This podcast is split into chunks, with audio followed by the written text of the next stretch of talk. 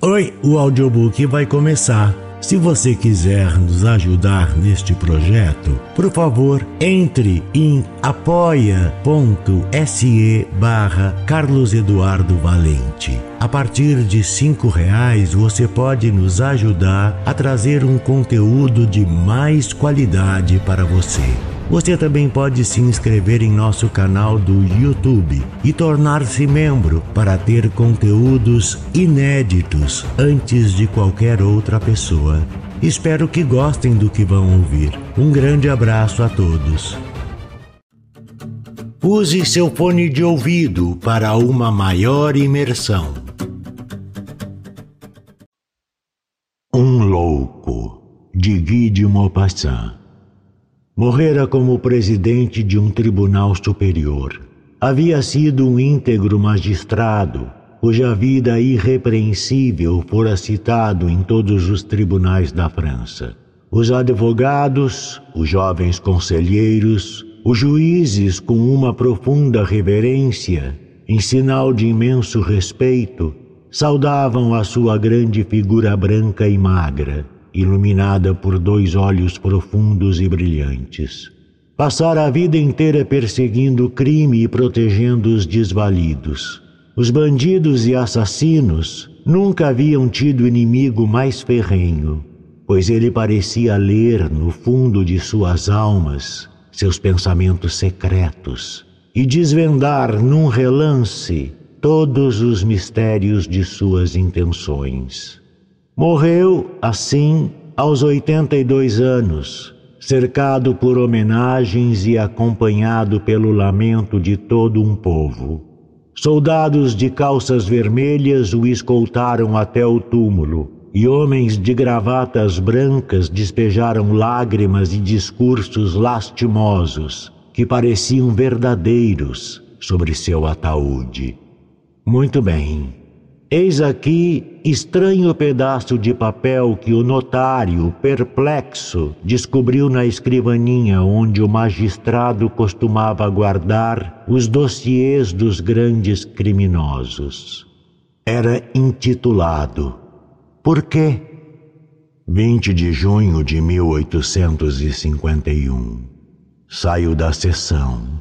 Eu havia condenado Blondel à morte Afinal, por que motivo aquele homem matara os seus cinco filhos? Por quê? Com frequência encontramos essas pessoas para as quais destruir a vida é uma volúpia. Sim, sim, deve ser uma volúpia. Talvez a maior de todas. Afinal, matar não é o que mais se assemelha a criar, fazer e destruir. Essas duas palavras encerram a história dos universos, toda a história dos mundos, tudo o quanto existe, tudo. Por que matar é inebriante? 25 de junho. Pensar que existe um ser que vive, que caminha, que corre. Um ser? O que é um ser? Essa coisa animada que traz em si o princípio do movimento e uma vontade que governa esse movimento. A nada essa coisa se liga. Seus pés não se prendem ao chão. É um grão de vida que se move sobre a terra. E esse grão de vida, cuja origem desconhecemos, podemos destruir como quisermos. Então, nada, nada mais apodrece, acaba. 26 de junho. Por que matar é crime? Sim, por quê? Ora, pelo contrário, o ato de matar segue a lei da natureza. A missão de todo ser é matar. Ele mata para viver e mata por matar. Matar está em nossa índole, matar é preciso. O animal mata sem parar o dia todo em qualquer momento de sua existência. O homem mata sem parar para alimentar-se. Mas, como também sente a necessidade de matar por prazer, inventou a caça. A criança mata os insetos que encontra. os passarinhos, todos os bichinhos que aparecem à sua frente. Mas isso não basta para satisfazer a necessidade avassaladora de massacre que existe dentro de nós. Não é bastante matar o animal. Precisamos também matar o homem. No passado, satisfazia-se esta necessidade por meio de sacrifícios humanos. Hoje, a necessidade de viver em sociedade convolou o assassino num crime. Condenamos e punimos o assassino. Mas, como não podemos ceder a este instinto natural e imperioso de morte, nós nos aliviamos de vez em quando por meio de guerras, nas quais um povo inteiro mata outro povo. Produz-se então uma orgia de sangue uma orgia em que os exércitos entram em pânico e da qual ainda se embriagam os burgueses, as mulheres e as crianças, quando à noite leem sob a lamparina o relato exaltado dos massacres. Pensam que desprezamos aqueles que estão destinados a realizar essa carnificina humana? Não. Nós os cobrimos de honrarias. Eles se vestem com ouro e tecidos deslumbrantes. Usam penachos na cabeça, adornos no peito e damos-lhes medalhas, recompensas e títulos de todas as espécies. Eles são orgulhosos, respeitados, amados pelas mulheres aclamados pela multidão somente porque a sua missão consiste em derramar sangue humano. Pelas ruas eles arrastam seus instrumentos de morte, que o transeunte vestido de luto olha com inveja. Porque matar é a grande lei lançada pela natureza no coração do ser. Nada há de mais belo e honroso do que matar. 30 de junho Matar é a lei porque a natureza ama a eterna juventude. Ela parece gritar através de todas as suas ações inconscientes.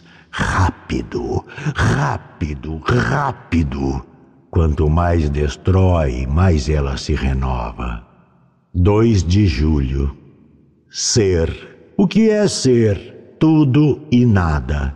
Pelo pensamento, ele é o reflexo de tudo pela memória e pela ciência, ele é uma forma resumida do mundo cuja história carrega dentro de si. Espelho das coisas e espelho dos fatos, cada ser humano se torna um pequeno universo no universo. Mas viaje, observe as raças enxamearem e o homem não é mais nada. Mais nada, nada. Entre num barco, afaste-se da costa apinhada de gente, e em breve você não verá nada além da costa.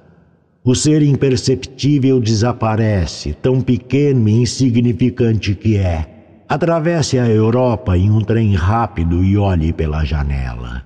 Homens, homens, sempre homens, inúmeros, desconhecidos, que enxameiam nos campos, que enxameiam nas ruas. Camponeses estúpidos que mal sabem revolver a terra. Mulheres horríveis que só sabem preparar a sopa de seus homens e dar à luz. Vá à Índia, vá à China, e ainda verá milhões de seres que nascem, vivem e morrem sem deixar mais vestígios do que a formiga esmagada nas estradas.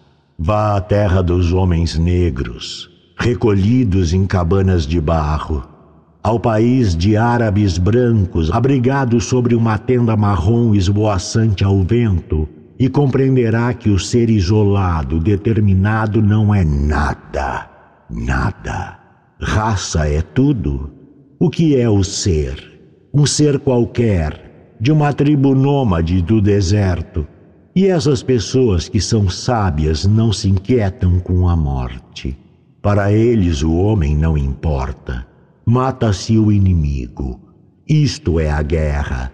Assim se fazia no passado, de castelo em castelo, de província em província.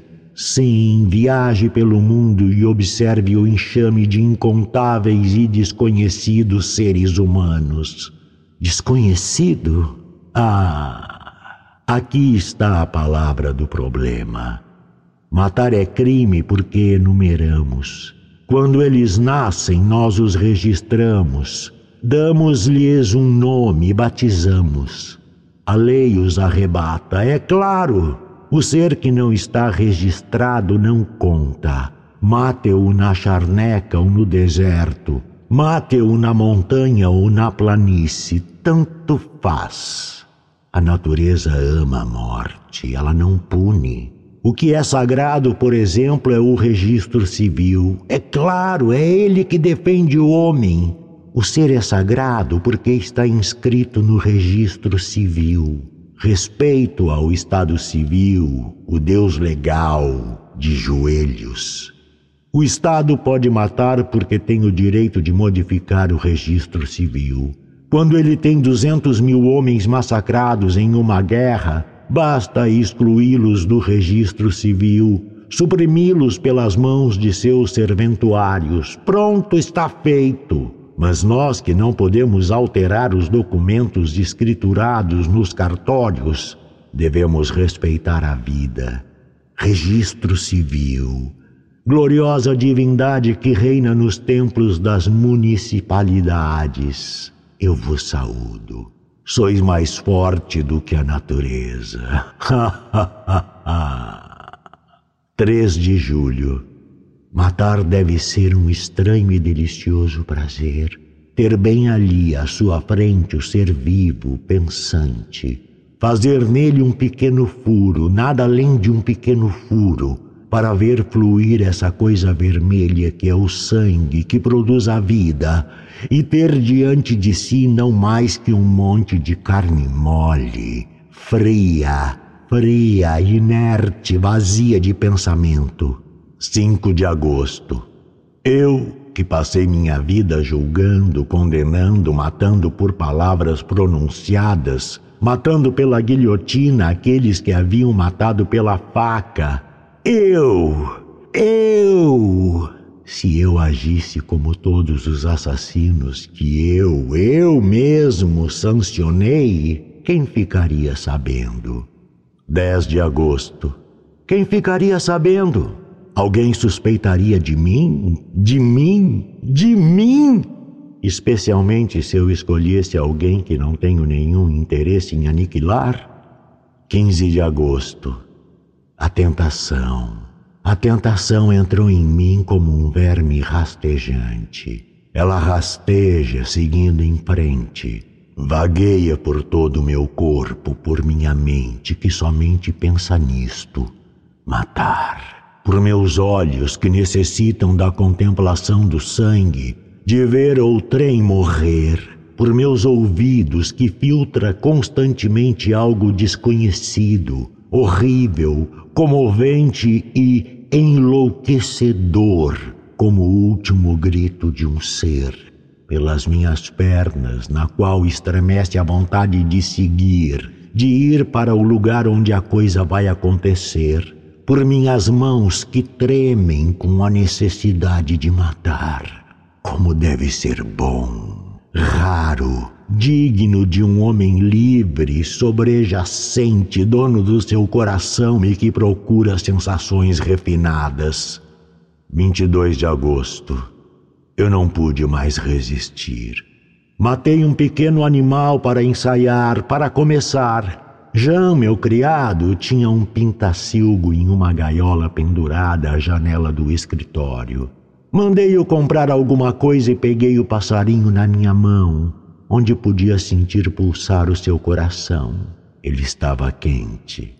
Subi ao meu quarto. De vez em quando eu o apertava com mais força. Seu coração batia mais depressa, era atroz e delicioso. Quase o sufoquei, mas assim eu não veria o sangue. Então peguei uma tesoura, uma tesourinha de unhas, e devagarinho Cortei sua garganta com três golpes. Ele abriu o bico, tentou fugir, mas eu o segurei. Ah, eu o segurei. Eu teria segurado um mastim raivoso e vi fluir o seu sangue. O quão era belo! Vermelho, brilhante, límpido aquele sangue. Eu sentia vontade de bebê-lo. Mergulhei nele a ponta de minha língua. Era bom, mas tinha tão pouco sangue aquele pobre passarinho. Não tive tempo de gozar como gostaria dessa nova perspectiva. Deveria ser maravilhoso ver um touro sangrar então agi como fazem os assassinos, os de verdade. Lavei a tesoura, lavei as mãos, joguei a água fora e levei ao jardim o corpo, o cadáver, para enterrá-lo. Enterrei-o sob um morangueiro. Jamais o encontrarão. Comerei todos os dias um morango daquela planta. Realmente como se pode aproveitar a vida quando se sabe? Meu criado chorou. Ele acredita que seu passarinho fugiu. Como poderia suspeitar de mim? 25 de agosto. Devo matar um ser humano, é preciso. 30 de agosto. Está feito, mas é tão pouco. Eu tinha ido passear no bosque de Verne. Não estava pensando em nada, nada.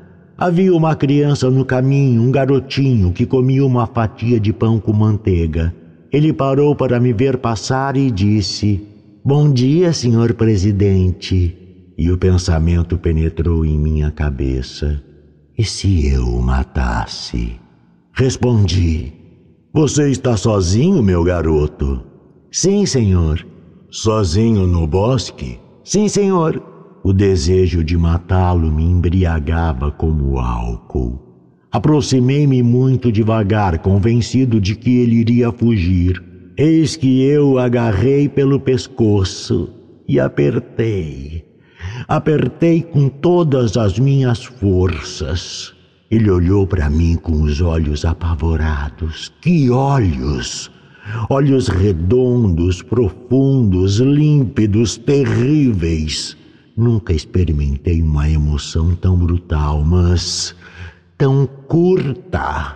Ele segurava os meus punhos com as suas pequeninas mãos e seu corpo se retorcia como uma pluma em chamas. Depois parou de se mover. Meu coração batia. Ah! o coração do pássaro. Lancei o corpo na vala. Em seguida, espalhei um pouco de grama por cima. Voltei para casa. Jantei bem, mas como é pouco. À noite fiquei muito alegre, leve, rejuvenescido. Passei a noite com o prefeito. Acharam-me espiritual. Mas não vi o sangue. Eu estou calmo. 30 de agosto Encontraram o cadáver. Procuram o assassino. Primeiro de setembro. Prendemos dois vagabundos. Faltam provas. 2 de setembro. Os pais vieram me ver. Choraram. 6 de outubro. Não encontramos nada. Algum vagabundo errante deveria ter feito aquilo. Creio que se eu tivesse visto sangue escorrer, agora estaria tranquilo. 10 de outubro. O desejo de matar percorre-me a medula. Sensação comparável aos acessos de amor que nos torturam aos 20 anos. 20 de outubro. Mais um. Eu passeava à margem do rio depois do almoço e vi, debaixo de um salgueiro, um pescador adormecido. Era meio-dia.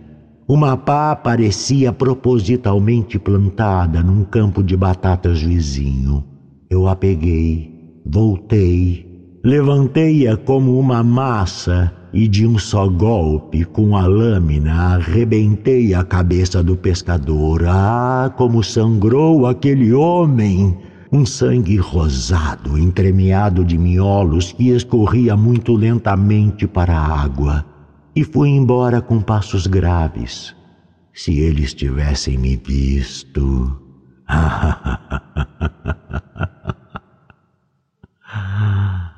Eu daria um excelente assassino. 25 de outubro. O caso do pescador está causando uma grande agitação. Seu sobrinho, que pescava com ele, é o acusado do homicídio. 26 de outubro. O juiz de instrução afirma que o sobrinho é culpado. Na cidade, todos acreditam nele. 27 de outubro. O sobrinho defende-se muito mal. Tinha ido à aldeia comprar pão e queijo, alega. Jura que assassinaram o seu tio enquanto estava fora. Quem acreditaria nisto? 28 de outubro. O sobrinho quase confessou, de tanto que se fez para que perdesse a cabeça. ah, justiça! 15 de novembro. Temos provas esmagadoras contra o sobrinho, que viria a herdar os bens de seu tio. Eu presidirei o julgamento. 25 de janeiro a morte, a morte, a morte. Fiz com que ele fosse condenado à morte. o promotor falou como um anjo. Mais um. Assistirei à execução. 10 de março. Acabou. Ele foi guilhotinado nesta manhã. Ele está morto, muito bem morto. E isto me foi prazeroso. Como é lindo ver deceparem a cabeça de um homem o sangue jorrava como uma torrente, como uma torrente. Oh, se pudesse, teria me banhado nela. Como seria inebriante deitar-me sobre aquele fluxo, recebê-lo nos meus cabelos, em meu rosto e me levantar todo vermelho, todo vermelho. Ah, se soubessem! Agora vou esperar. Eu posso esperar. Faltaria muito pouco para que eu me deixasse apanhar. O manuscrito ainda continha muitas outras páginas, mas sem relatar nenhum novo crime. Os médicos alienistas a quem o manuscrito foi confiado afirmam que há no mundo muitos loucos ignorados, tão astutos e temíveis quanto aquele monstruoso demente. Do narrador Carlos Eduardo Valente. Contato carlão50 arroba gmail.com